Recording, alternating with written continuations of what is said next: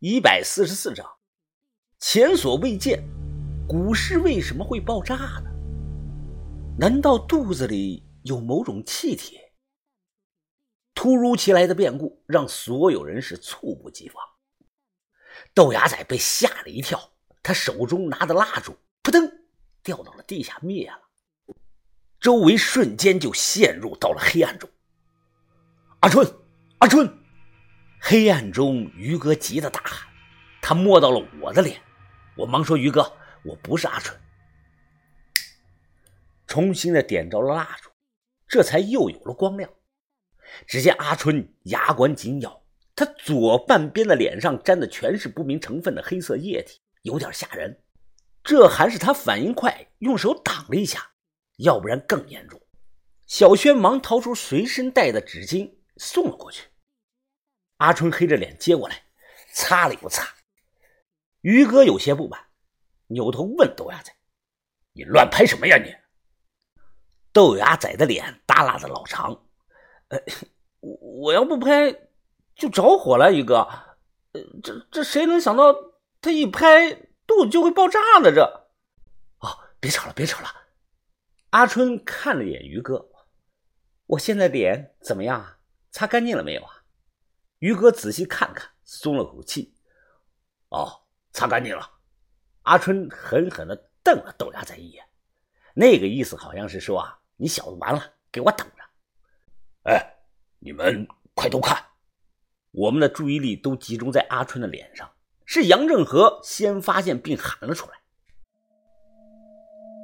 就这一小会儿的功夫，棺材中躺的这具古尸，它变样。女尸脸部肌肉收缩塌陷，就像氧化了一样。只几分钟的时间，刚刚栩栩如生的五官基本上完全塌陷了下来，嘴也撅得厉害。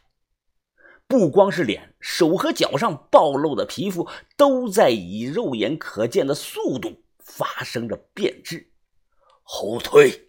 把头眼神惊恐，马上大喊着说道：“全都后退！”生了尸毒了，众人马上后退。我远离了棺材。把头，真生尸毒了。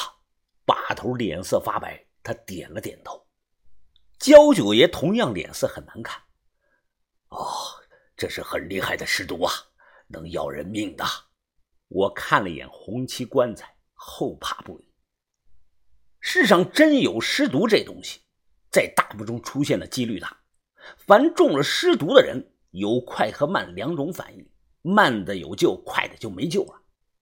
当初在飞鹅山，赵爷就因为中了快反应的尸毒，才自己砍下了自己的一只手。尸毒是真菌、细菌类的东西，有的细菌、真菌啊，在封闭幽暗的古墓中能活那么几千年，他们会和空气发生反应。当年。长沙在挖马王堆时，挖到了酒坛子，坛子里不但有一千多年前的粮食酒，在酒里还飘着几片绿油油的柳树叶。那个柳树叶的新鲜程度，就像是刚从树上摘下来的一样。后来过了没有五分钟，在现场上百人的注视下，柳叶瞬间是干枯腐朽，化成了渣渣，就像电影中才会出现的画面。过了大概有二十多分钟，我和把头小心的走过去，向棺材里瞄了一眼。这一看，差点把隔夜饭都吐了出来。古尸刚才有多好看，现在就有多么的恶心，比博物馆展示的那几具古尸恐怕要恐怖多了。小孩看上一眼都会被吓哭。怎么办呀，把头？这、这、这成这个样子了，还能不能去动啊？把头眉头紧锁，摇头不语。那那棺材里的陪葬品呢？云峰啊，我问你，命重要还是钱重要啊？当然是命重要啊！哦，那就行了。把头眯着眼看了眼尸体，现在唯一不冒风险的办法，就是等它烂完，等就剩下骨头了，我们才能下手去碰它。那要等到什么时候啊？我们戴手套也不行吧？这个时候啊，焦九爷看了一眼，哦，听你师傅的，小子，你还是见识少，不了解不化骨啊。我这么说吧，你要跟谁有仇，现在呢就去他身上割块烂肉下来，出去晒干磨成粉，让你的仇人喝下去，我保证对方活不过一个月的。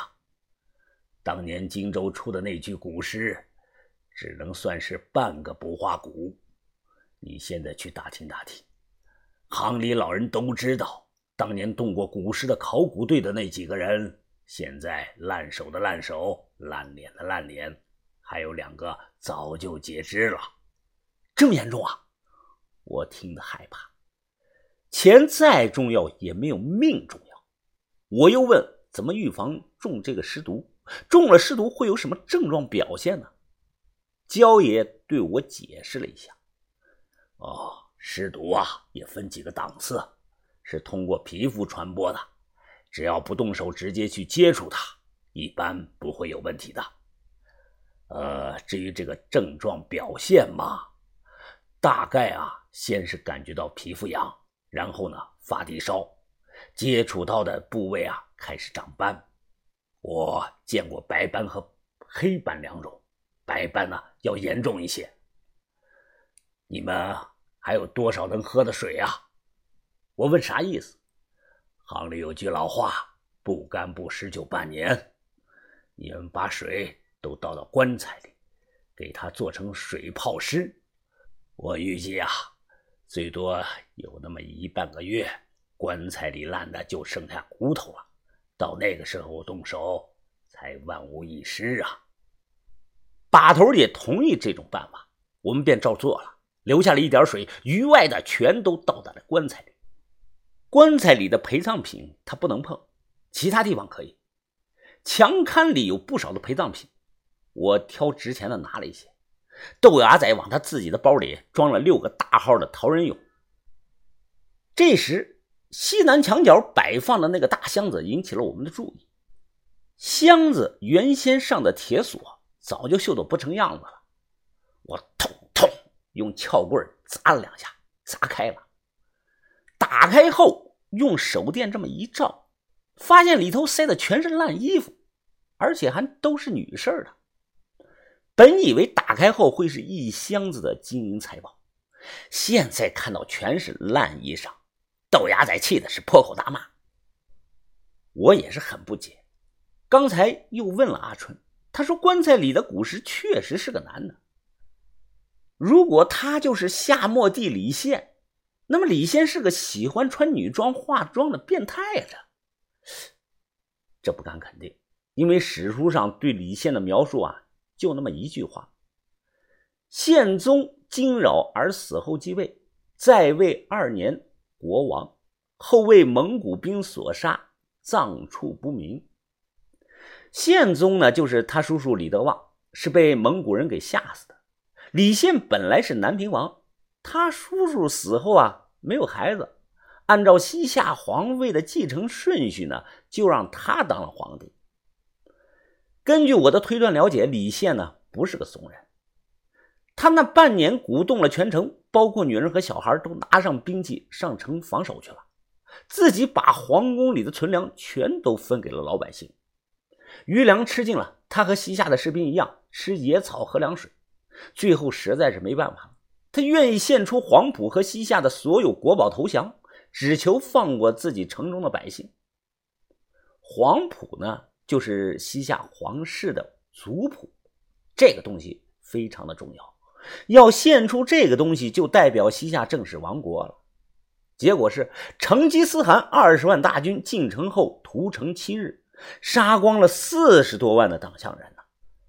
闭上眼，我隐约的能脑补想象到那几天的场景：尸横十里，血流成河呀。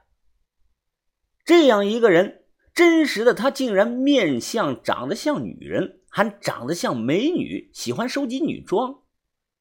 这点啊，我是万万不能接受的。之后我一定要搞清楚，到底是不是他。